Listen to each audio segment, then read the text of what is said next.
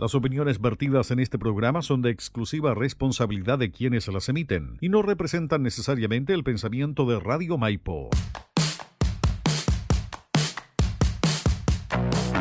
En Radio Maipo, en la www.radiomaipo.cl.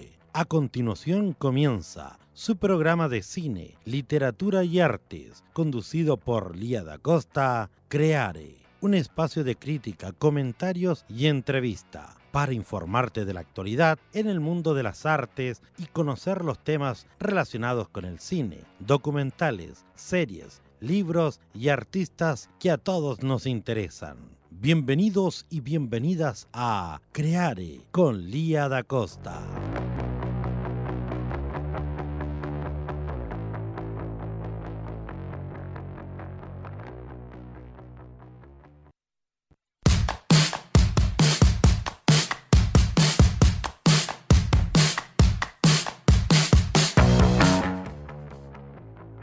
Hola, buenas tardes, queridos y queridas auditoras. Aquí estamos nuevamente con su programa Creare, un programa en el que damos muchas recomendaciones de cine, hablamos de cultura, arte, les damos actualidad, información y también tenemos grandiosas entrevistas a artistas de la de todo, de todo índole, danza, teatro, cine, lo que sea, lo que venga, el artista que venga, artesano, el que venga va a ser aquí entrevistado iba a quedar un registro de su visión, de su arte. Les cuento que Radio Maipo, ¿cierto? Ustedes lo pueden oír en la página web también www.radiomaipo.cl y también pueden bajar la aplicación para escucharla en el celular, como igualmente pueden escuchar nuestro programa por Facebook en las páginas de Radio Maipo, la fanpage de Radio Maipo, la fanpage de Liada Costa y también de Creare. Asimismo, queda en el podcast de Radio en Spotify, donde pueden escuchar el programa cuando ustedes quieran a la hora que quieran. Así que ya lo saben, tienen aquí una servidora que les va a traer las mejores recomendaciones para que usted pueda apreciar películas, porque de repente uno, ¿cierto? No sabe qué ver. Uno se pone a mirar ahí los streaming, se pone a mirar la tele y no sabe qué ver, ¿cierto? Entonces acá le damos, ¿cierto? La recomendación para que usted pueda elegir, pueda tener más amplitud. ¿Chelo? Tía Lía, no es el DJ comiendo la sabe que en Paramount y en Amazon hay buenas series igual, ¿ah? Y en HBO Go también, así que usted tiene hartas recomendaciones nomás. Sí, pues también existe Paramount, pues sí, yo, yo no la tengo ese porque eh, ya tengo demasiadas. Tengo demasiadas, ya no me alcanza más las lucas para poner más, pero sí sé que, por ejemplo, bueno, lo que estrenan ahí y que no lo puedo ver porque no lo tengo, lo descargo. Vaya, De hecho, hace poquito en Paramount estrenaron. Hace poquito estrenaron, estrenaron la película de Teen Wolf en Paramount. Y me dieron, la quería tener para puro ver eso. Y pero no, pero no, dije, no, ya, es mucho, demasiado. Hay que ponerle, hay que ponerle, ¿cómo se llama? Eh, freno también a eso, porque si no, uno está todo el televisión. Por eso es por eso son importantes estas recomendaciones, porque ahí uno elige lo que quiere ver, ¿cierto? Y puede, puede uno, tener alternativas. Así que ya, bueno, comenzamos. Les recuerdo que la entrevista de hoy día es parte del ciclo de entrevistas del Festival de Teatro de Wien que se va a realizar en nuestra comuna y en la comuna de Paine, ya entre el 2 y el 14 de octubre. ¿Por qué tan largo? Dirán algunos. Porque del 2 al 6, ¿cierto? Se realizarán talleres abiertos en las localidades. En Alto Jahuel, en Champa, en Recurso, en Maipo y en Valdivia de Paine. Y el día 7 de octubre a las 5 de la tarde, sábado, allá en el Teatro de Paine, vamos a dar inicio con una presentación de la obra ganadora del año pasado, más el lanzamiento del Manual de Educación de la Compañía de Educación Teatral de la Compañía Entre Paréntesis. Y ya el 10 se inaugura, ¿cierto?, la competencia y el festival acá en el Centro Cultural de Buin. Semana que cada día desde las 7 de la tarde podrán apreciar dos obras de teatro más un artista local musical, ya en el cual ustedes podrán disfrutar de distintas obras, de distintas índoles, de distintas eh, temáticas, ya con el día familiar, el día de inauguración, el día familiar, el día de la diversidad, el día de la conciencia social y el día de la premiación. Todo eso puede hacerlo de forma gratuita. Pero ya empecemos, ¿cierto?, con eh, nuestras recomendaciones. Primero vamos a hablar de qué es, cuál es la novedad de streaming.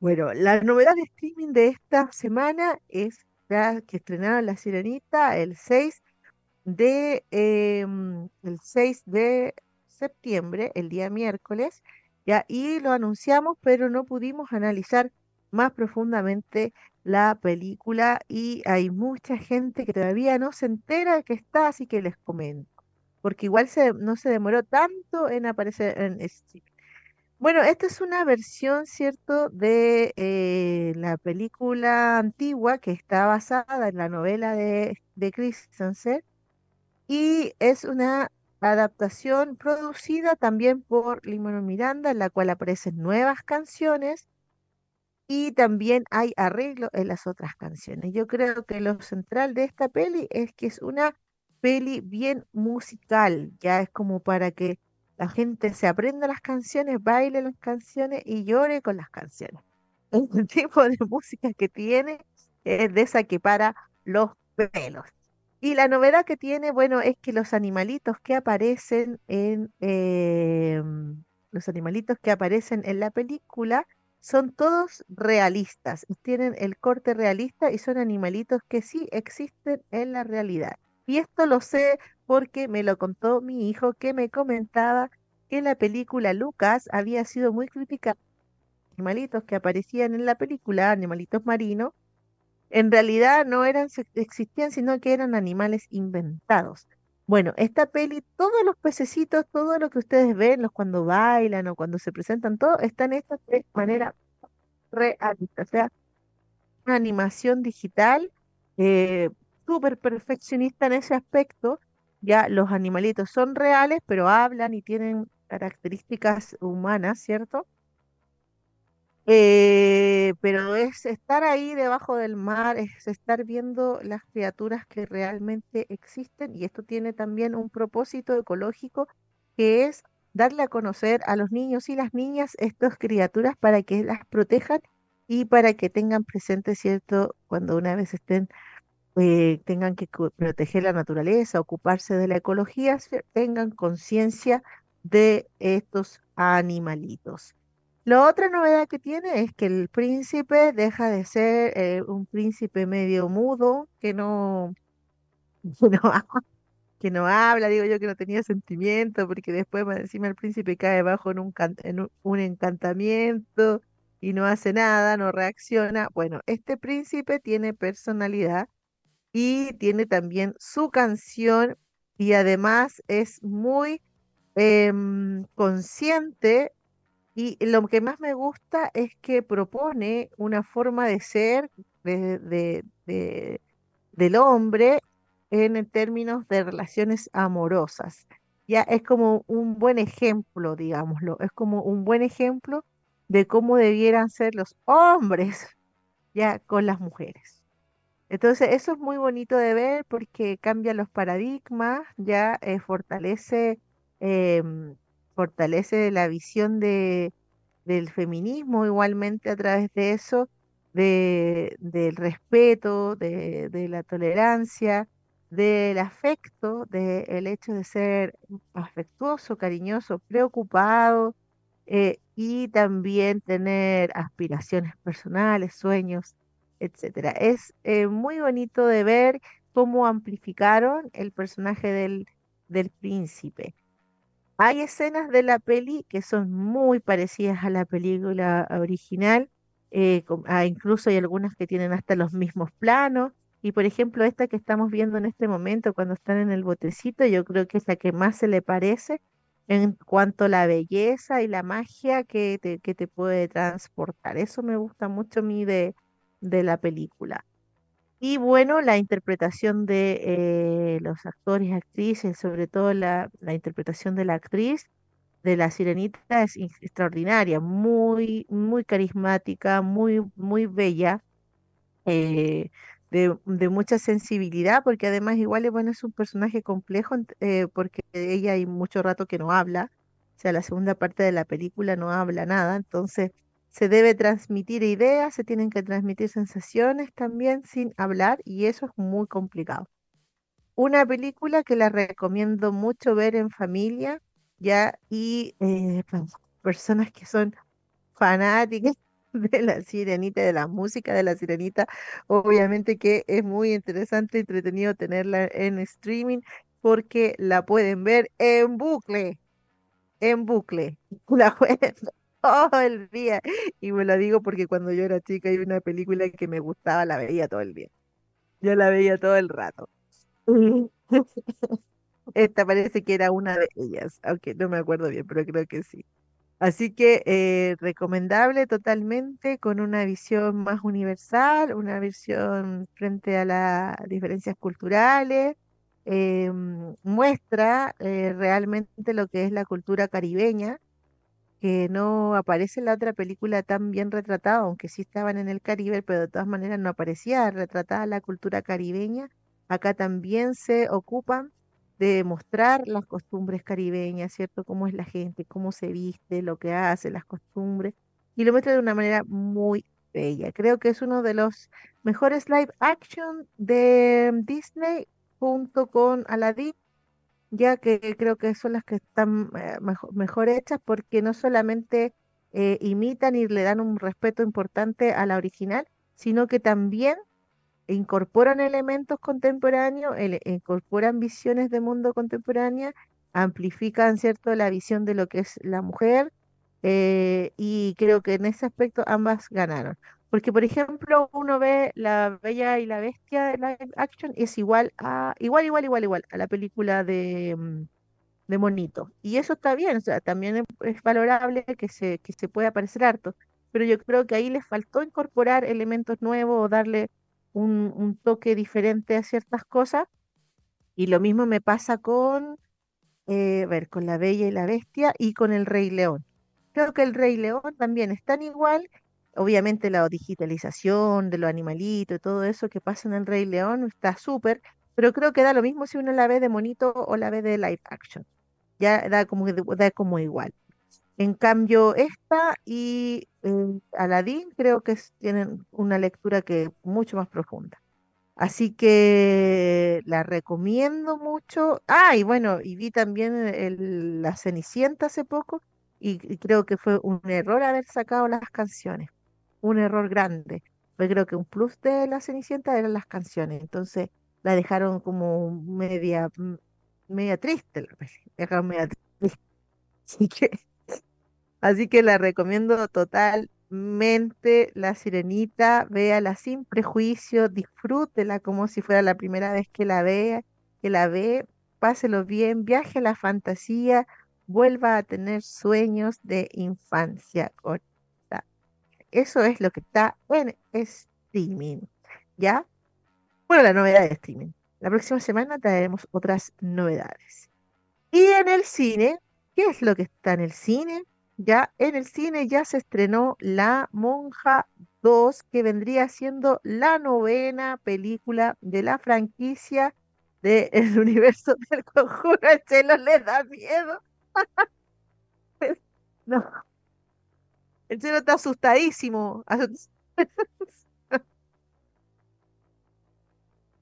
Bueno, esta película, ya, bueno, yo creo que las películas del Conjuro y también las películas de Insidious, creo que son las películas que han marcado las épocas en cuanto al terror. Igual se habla de películas nuevas de terror. Y bueno, anoche empecé a ver Scream, la nueva, porque salía la, eh, la niña de mm, Hoy sí, la niña de, de miércoles, ¿cómo se dice? Eh, ah, ¿Cómo, se llama esa serie en castellano? La Merlina. Salía la niña que hace la Merlina, la, la niña Ortega, la Gi- Gina Ortega, parece que se llama. ya no me acuerdo bien el nombre, pero yo decía, oh, van a hacer lo mismo que en el Scream número uno, y la, se la van a pitear en la primera escena, la van a matar en la primera escena, y que me dieron ganas de ver eso. Como la otra película mataban en la primera escena a Drew Barrymore. Eh, y bueno, me quedé pegada viéndolo un rato, pero después ya era muy tarde. Así que cuando la, la próxima semana les voy a traer el comentario de Scream. Pero hay una cosa muy interesante que dice el personaje al principio, que hay diferencias entre las películas de terror que son solamente para crear sensaciones, como grito, susto, así como, mm, y que no tienen mucha, eh, o, producen, lo que son más gore, que te quieren producir como un rechazo, un impacto. Y hay otras películas que tienen, ¿cierto?, una filosofía más em, eh, profunda y un relato que, que simboliza otras cosas, ¿cierto? Y hay películas de terror que tienen mayor contenido, digámoslo así.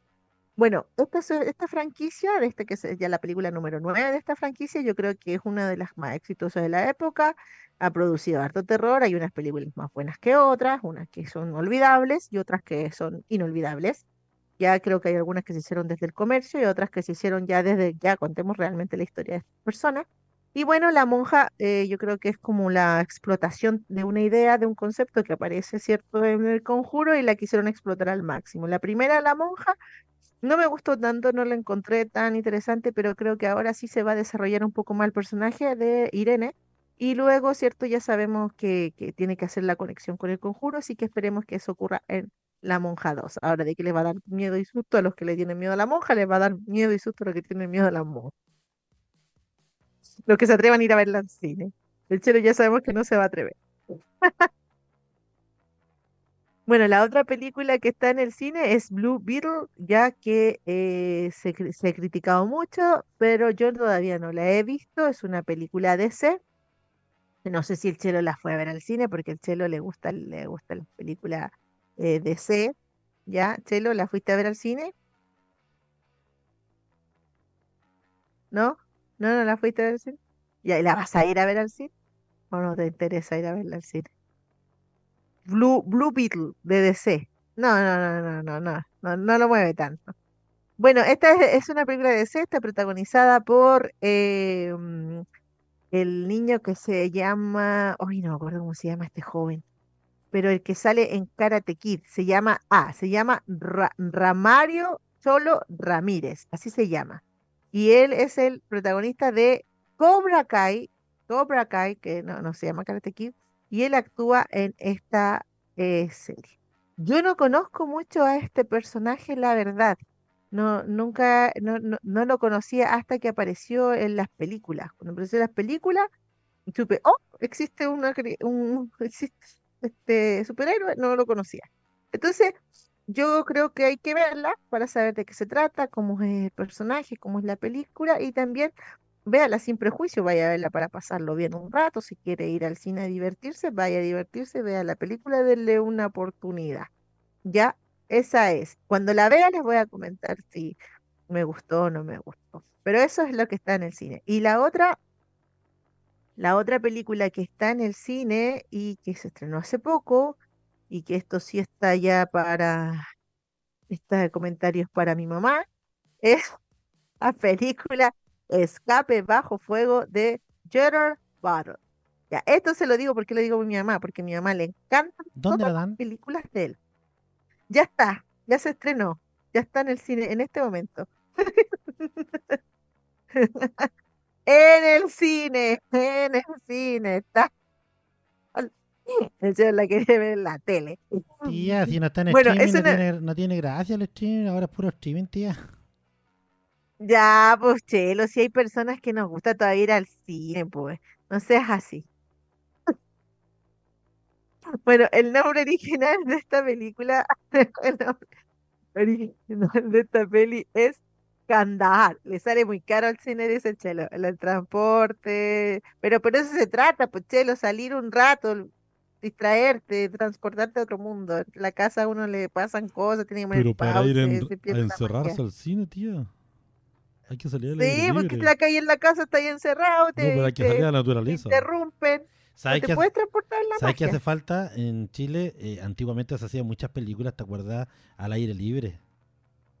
Ay, sí, a mí me encantaría hacer eso, de verdad que Sí. si tuviera lucas, te juro que si tuviera lucas, compraría un terreno y pondría un cine hacia el aire libre. Sí, no en auto, sino que puede ser sentado en cualquier parte, pero... eh, Sí, pues puede ser en cualquier lado, puede ser con auto, y en los auto, colegios antes se da harto, ¿eso te acuerdas? Sí, pues, era bonito. Sí, me, me encantaría hacer eso, me gustaría tener lucas para producir ese tipo de cosas.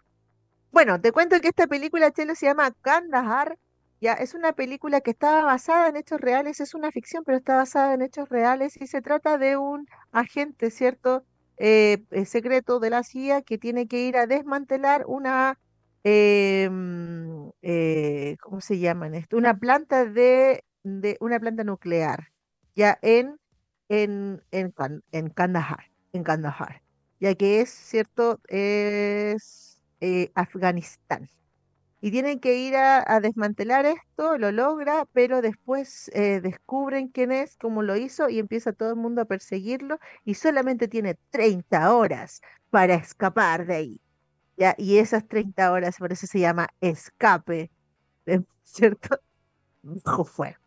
Bueno, eh, está basada en hechos reales, así que una película de acción, ya sabemos, y para las señoras como mi madre, una película en la cual puede ir a ver a su amado llorar. Eso es lo que está en el cine, ¿Se queridos y el queridas auditoras. Se van a... Yo creo que mi mamá se imagina a mi papá así como eh, con esa película. Se imagina que era Battle es mi papá.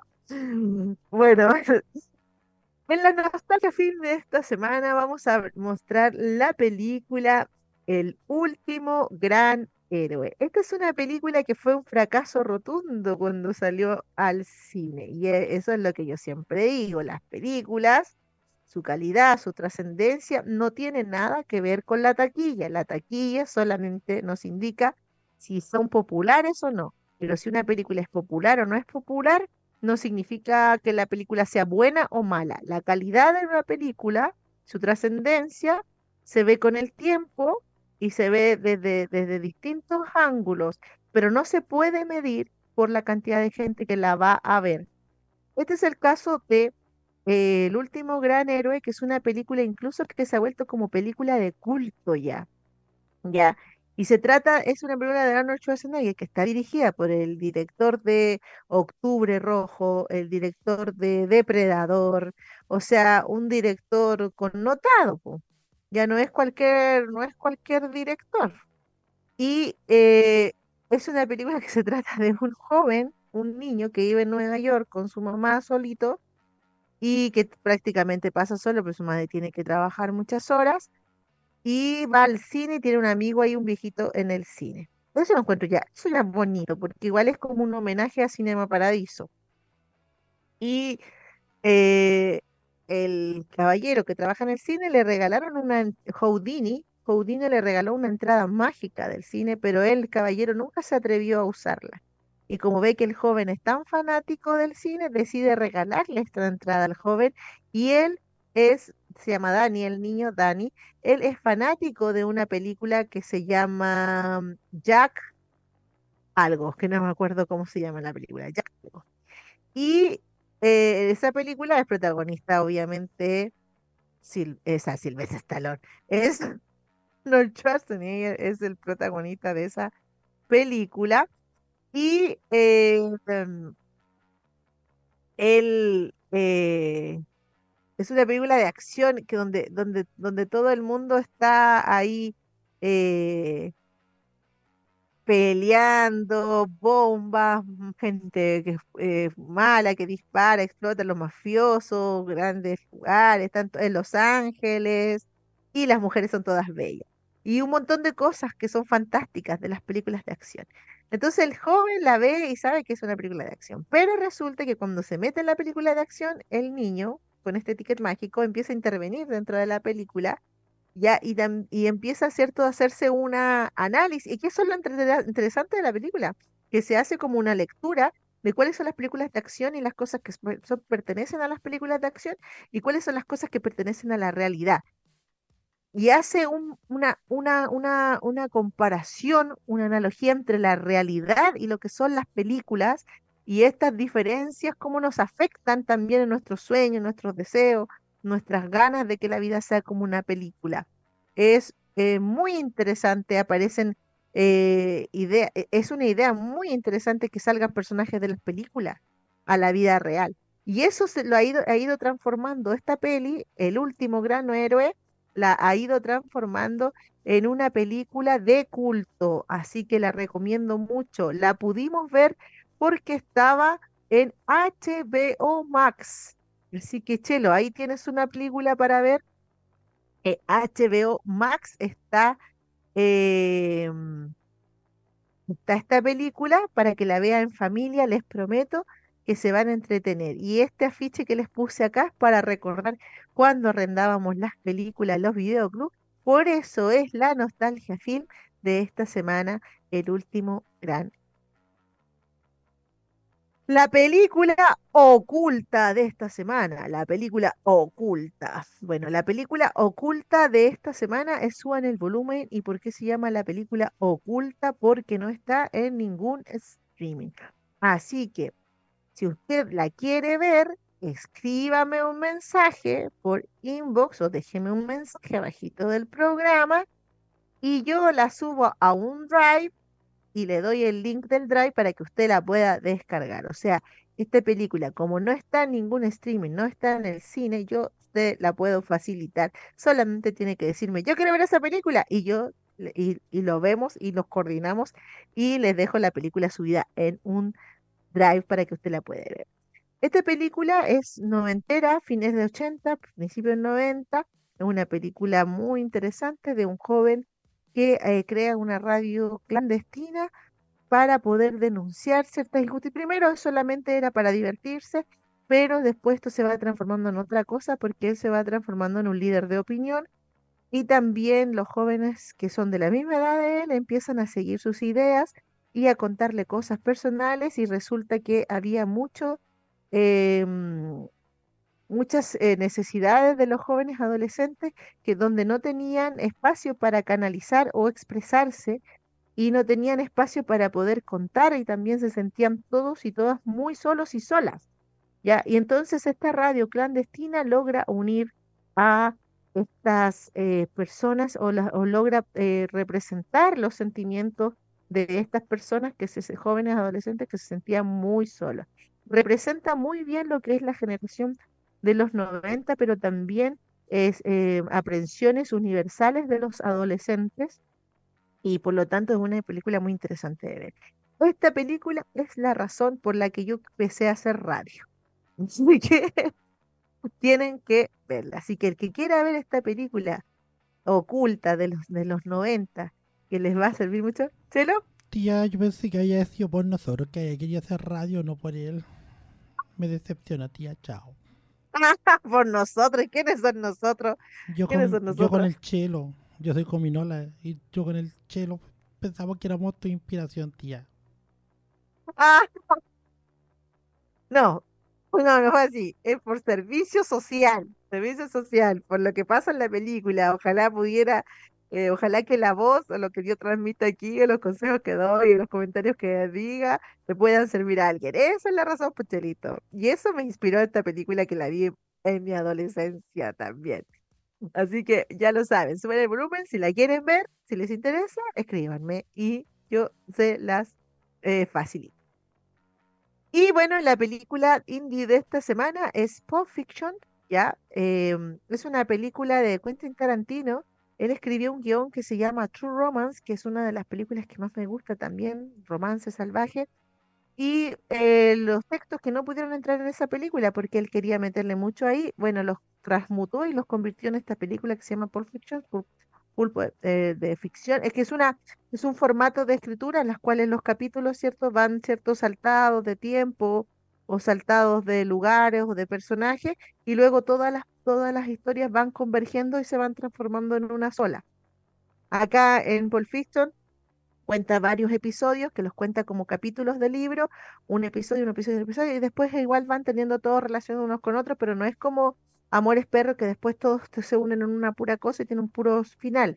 No, acá cada historia tiene su principio y su final, solamente que tú ves el final a veces primero y después ves el principio, porque como está ordenada la película, tiene que ver con la intensidad y no con la historia misma. Bueno, esta película es súper famosa, estoy segura que ustedes han visto bailar a Lauma Thurman con John Travolta, estoy segura que han visto la escena que con Samuel L. Jackson apuntan con la pistola, ¿cierto? Así.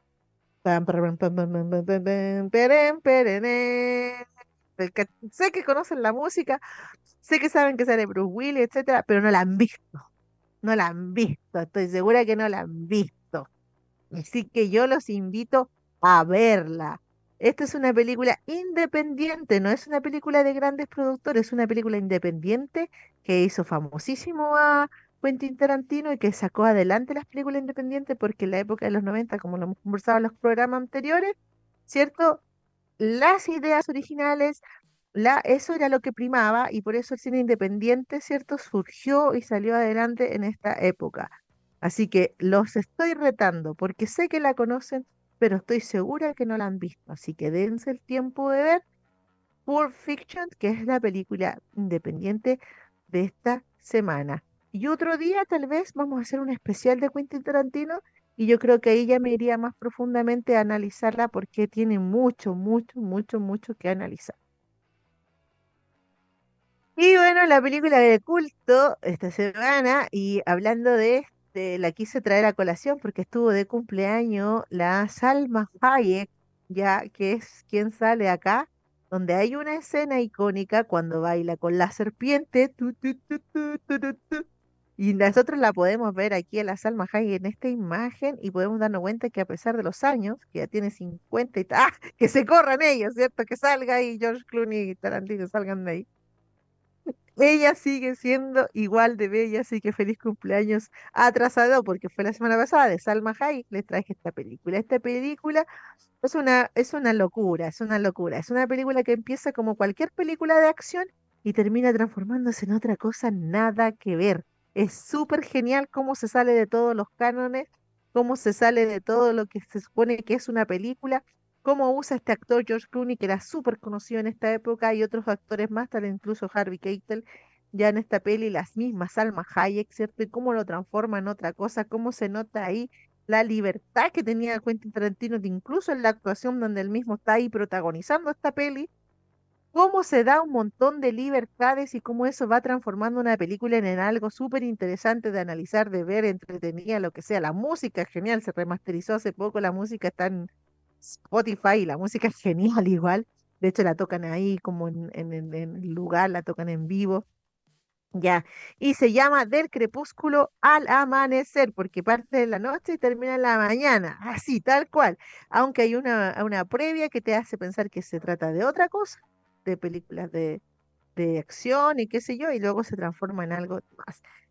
No les quiero contar más detalles, esta película me impactó mucho cuando la vi en 1996 y es una película de culto hoy día. No se quede con los memes, no se quede con la imagen, vea la película, véala, del crepúsculo al amanecer.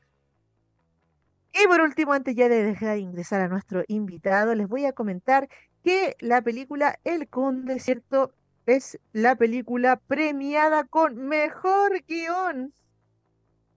Les voy a leer aquí la, la noticia.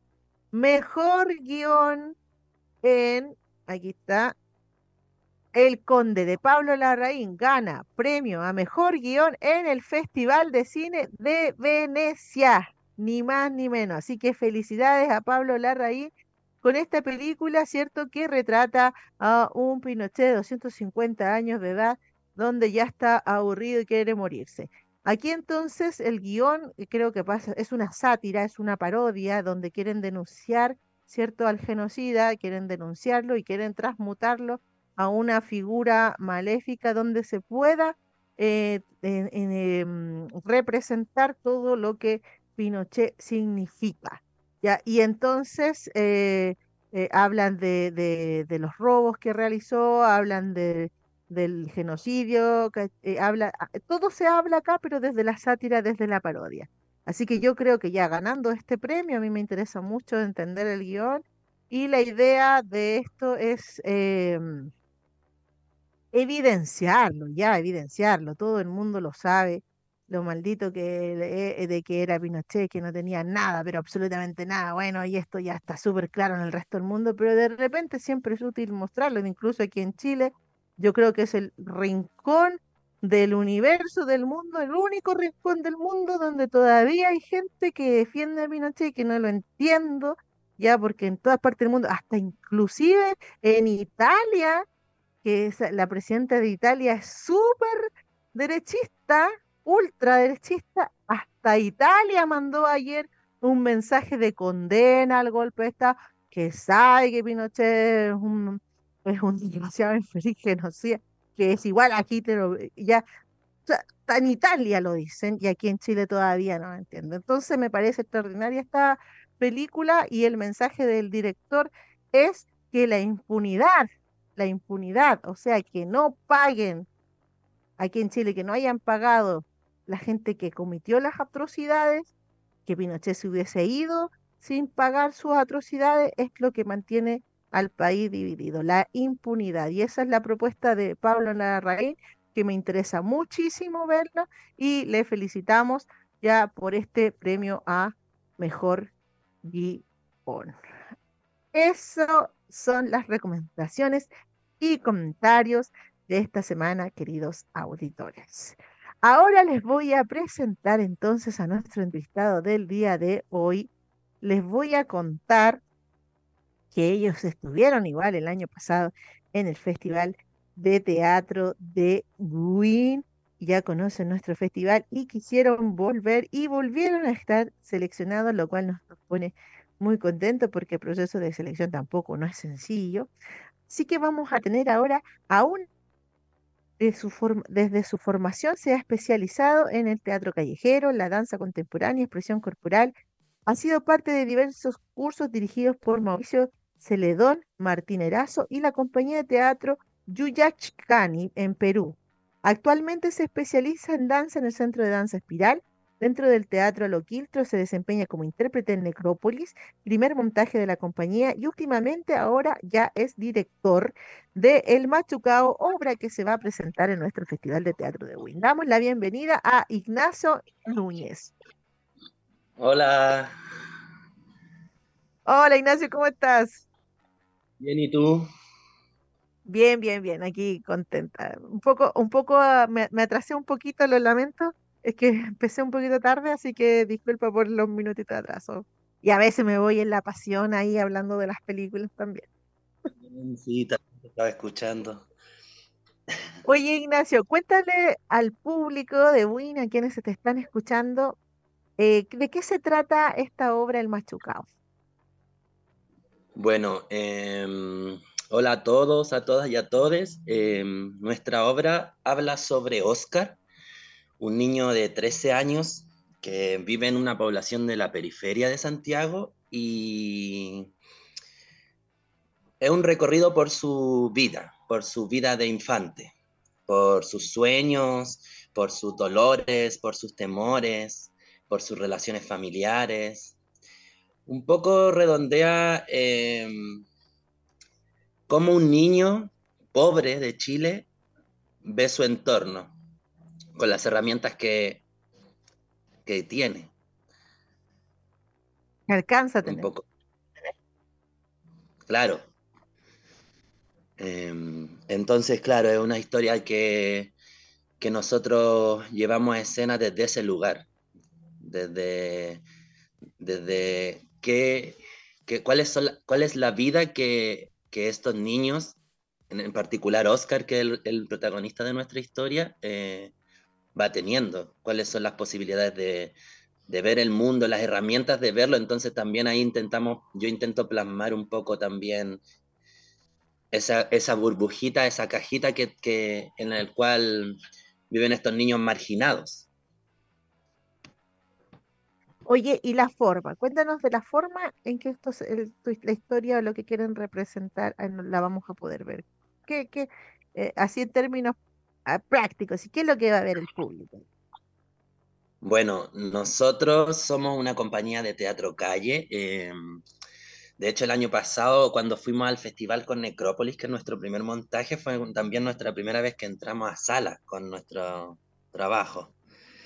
Entonces, una obra eh, que está basada en el trabajo corporal, eh, en las imágenes, eh, en los símbolos que tiene, que tiene desde el vestuario, desde la música, trabajamos con música en vivo, hay batería, bajo, guitarra, entonces también es otro personaje más de la obra.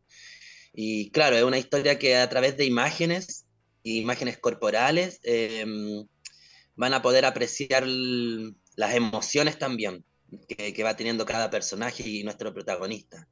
Eh, como, como te comentaba también, cómo ve el mundo, hay imágenes mucho más oníricas, otras que están cercanas mucho más a la, a la vida real, eh, como al, a las relaciones, no sé, de él con su madre en su casa y de repente eh, lo que sucede en su mente. entonces, son, son imágenes de cómo este niño ve el mundo, pero todo desde lo corporal, o sea, no hay texto en ningún momento. Eh, intentamos que nuestro trabajo se base en aquello para que también el público pueda emocionarse o pueda interpretarlo desde ese lugar, desde la emoción, desde la sensación, más, más allá de que, de que el texto lo diga. Oye, es bien complejo el tema de los signos, de, de, lograr crear una historia contar eh, lo que tú dices a través de signos y también que se produzcan sensaciones. Yo sé, entiendo que este es tu primera dirección, ¿o no? ¿Es tu primera dirección? Cuéntanos cómo ha sido tu experiencia como director de este montaje y cómo han trabajado este, este proceso de los símbolos y los signos eh, teatrales que aparecen en la obra. Bueno, eh, claro, nosotros como compañía eh, no tenemos un director fijo, más trabajamos desde la, desde eso transversal de quien quiera, de quien sea parte del grupo y quiera montar un trabajo, pueda hacerlo. Entonces, claro, en este caso es mi primera dirección dentro de la compañía, pero también em, teniendo la lógica que es nuestro segundo montaje y que hay un, también un, para mí un diálogo con, con, lo que venimos trabajando, que también me hace sentido a mí como, como parte de la compañía, porque en la primera obra yo trabajo desde lo intérprete, desde lo interpretativo, actúo en la obra. Entonces, desde ahí claramente eh, fui agarrando desde ese trabajo, no me agarré desde ese trabajo que veníamos haciendo y con ciertas cosas que también a mí me, me hacen más sentido, como eh, me gusta mucho el, trabajo corporal, por ejemplo, que, que, va teniendo más la danza, que también estaban en el, en el primer montaje, pero quizás ya desde otro lugar. Eh, eh, un poco más lo que tiene que ver con, con lo visual, la espacialidad, por ejemplo. Soy, yo soy súper como cuadrado para eso, como que en algún momento llegué a trabajar con los chiquillos el primer día, el primer día de ensayo, y yo llegué con el mapita de cada escena, o sea, de la escena, pero con cuadros de cada momento, como tú para allá, tú para... Y en ese lugar también fui descubriendo al grupo desde otro lugar, pues ya no eran mis compañeros de escena, sino que eran mis compañeros los cuales yo estaba guiando. Entonces ahí también empecé a buscar otros lenguajes eh, que me permitieron, eh, que nos permitieron trabajar de mejor manera, como en algún momento eh, entender quizá ese lugar de la codirección entre ambos, entre ambos roles, como los intérpretes. Entonces empecé, por ejemplo, a darle la sensación quizás de la escena y que ellos la crearan y después yo eso lo limpiaba con ciertos pies forzados que yo también dejaba que, que quería que estuvieran. Y respecto, claro, y desde ahí también me fui eh, tomando como referencias, por ejemplo, y tomé mucho de referencia eh, los años 90, que es de donde el año que yo viví eh, mi infancia y la gran mayoría del grupo. Entonces, desde ahí empezamos, nos agarramos mucho de los colores, sobre todo de los cumpleaños de los años 90, entonces de lo que, la, lo, lo, lo, que tiene que ver con el color, con lo recargado, eh, con, la, con, lo que tiene que ver con las murallas rayadas en las poblaciones, entonces los vestuarios eh, eh, pasan por ese están por ese trabajo. Eh, y también cómo este niño ve, o sea, por ejemplo, cómo ve a, no sé, a ciertas autoridades, eh, muy estéticas, muy largas, muy, eh, o muy grandes. Entonces, desde ahí he, he, ido trabajando aquello para ponerlo ahí en, en escena. Oye, ¿y cuáles, cuáles son las motivaciones que ustedes tienen como equipo para, para trabajar primero el teatro corporal eh, y después para contar esta historia? Bueno, como te comentaba, em, nos hace, nos hace sentido em, el trabajo corporal desde que em, permite que el espectador se emocione o se sensibilice desde un lugar quizás mucho más eh, no tan, mucho más subjetivo, como muy propio quizás, Como que cada, cada espectador pueda decir, ah, esto me pasó a mí, esto vi, esto, eh, con esto me quedo. Eh, entonces, desde ese lugar, bueno, también trabajamos el teatro callejero porque creemos fielmente en que las cúpulas elitistas de este país en, relación a la cultura están cerrados y, no, van a soltar esos lugares y yo creo que nosotros mismos como artistas escénicos tenemos que permitir que las personas en un país donde la cultura no es un bien necesario, por lo, por lo que cuesta, porque 5 mil pesos de una entrada también es un kilo de pan, etcétera, etcétera. Entonces, no, también desde ahí nos motiva eh, el trabajo que venimos haciendo, que tiene que ver con estar en la calle y estar en las poblaciones, con el mismo nivel de hay profesionalismo que requiere un trabajo de sala o de o pagado.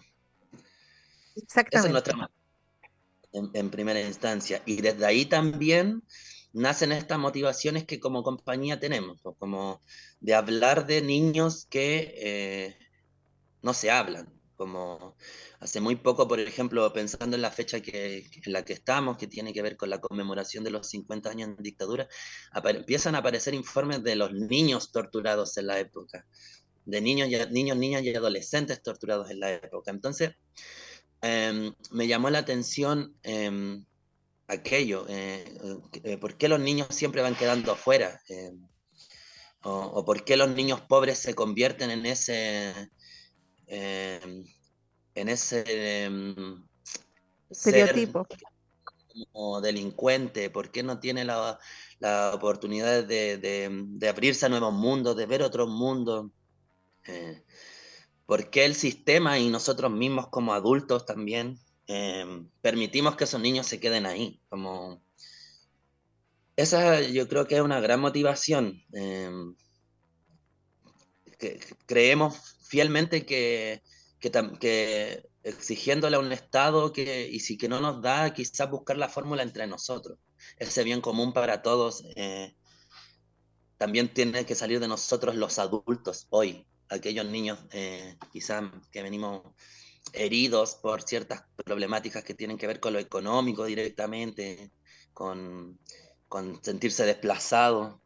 Entonces, mm, eso nos motiva bastante, como un poco reivindicar a esos niños y niñas que, el mundo no ve, que el mundo no escucha, que están siendo silenciados, que, yo planteo mucho la idea de que se están agrietando en silencio en los rincones del país. ¿Sabes qué lo que pasa? Es que hay que tener valentía, valentía para tratar estos temas y valentía también para ir a ver estas obras, porque la gente no quiere sentir cosas.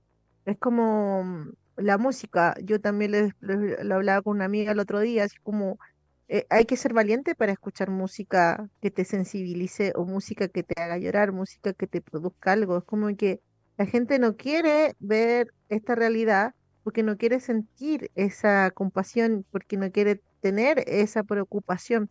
Prefiere como vivir la vida eh, de forma superficial, ahí por arribita nomás, y no, no, no sufrir, no, no, no meterse en esto. Entonces, es un tema también, es un tema de valentía. Ya como que eh, eh, ahora ser buen cristiano, digámoslo así, como buena persona, ocuparse de, de esto, es como mal mirado.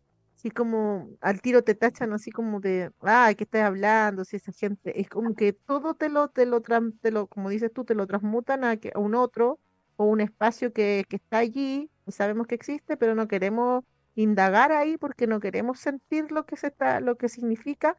Y también una cosa de que la sociedad no quiere aceptar la responsabilidad frente a eso, porque somos todos responsables de que ocurra aquello. Pues la gente tampoco quiere aceptar esa responsabilidad. Bueno, por eso existe el Día de la Conciencia Social en el Festival de Teatro, porque una de nuestras cierto, eh, consignas es crear conciencia social ya, y que la gente logre tener esa valentía para participar. Cuéntanos sobre eso, su experiencia en sala, que fue la primera vez en el teatro anterior, el festival de teatro anterior, y por qué ahora quisieron repetir esa experiencia. Em, bien, fue una bella experiencia, fue, nos gustó bastante. Em, recuerdo que igual estábamos súper nerviosos, em, pero fue una muy bella experiencia. Ustedes nos recibieron muy bien. también nos hace sentido el trabajo que ustedes hacen, que quizás es muy, o sea, que están, ustedes, claro, están en el festival y tienen su compañía, nosotros desde el, quizás solo desde la compañía, pero esas ganas de, remover a la población, de llevarla, de insistir en que vean cultura, em, a nosotros nos hace mucho sentido. Entonces también por eso quisimos participar este año, porque sentimos que de cierta manera vamos uniendo, nos vamos uniendo entre miles de personas que, tenemos quizás un mismo fin. De, de, distintas miradas, pero hacia, apuntamos hacia algo parecido. Entonces, desde ese lugar estamos súper contentos y súper agradecidos de, poder participar este año nuevamente, em, tener la oportunidad claramente de mostrar nuestro trabajo, nuestra nueva guaguita, que, tuvimos una función en la hace una semana y ahora ya nos vamos a, para Win y, estamos contentos desde y agradecidos y, y porque también nos han recibido súper bien, pues también vemos, podemos observar de cierta manera quizás muy desde el día que uno pueda asistir a verlo a ustedes, acompañarlos, apoyarlos, em, del trabajo que hay, del cariño con el que se nos ha recibido, del respeto, de, desde ese lugar muy de tú a tú, como nunca nadie desde su parte no, como hola, soy el, soy el jefe o soy la jefa, eh, no me miren, no me hablen como ustedes, siempre muy cordial. Entonces eso a nosotros nos hace sentir bien como personas como compañía y, como te decía, como, y porque creemos que, que ustedes también están trabajando para algo que nosotros igual apostamos. Oye, Ignacio, te voy a pedir, antes que te, antes que te acabe el programa, que hagas una invitación al público de Win y de territorio a, a ver su obra. Ya, bueno, em, invito a todas las personas de Win a ver nuestro trabajo, el Machucao. Eh, los invitamos para que se puedan emocionar, ah, para que puedan vivir, em, para que podamos compartir entre todos. Creemos nosotros que el teatro se hace entre todos y todas.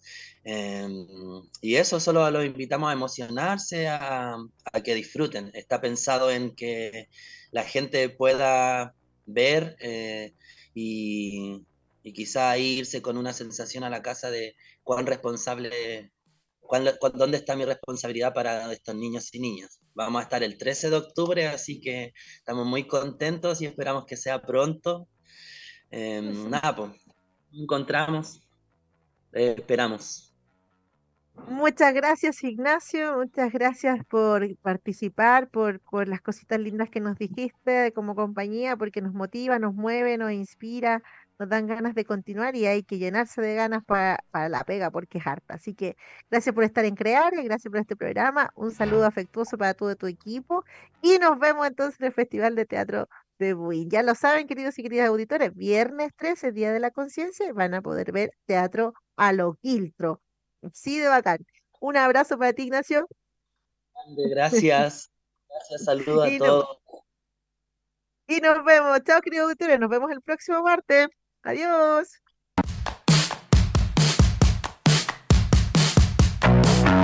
Radio Maipo presentó Creare, un espacio de crítica, comentarios y entrevista para informarte de la actualidad en el mundo de las artes y conocer los temas relacionados con el cine documentales, series, libros y artistas que a todos nos interesan. La próxima semana, en este mismo horario, Lía da Costa volverá con su programa de cine, literatura y artes. Hasta el próximo programa.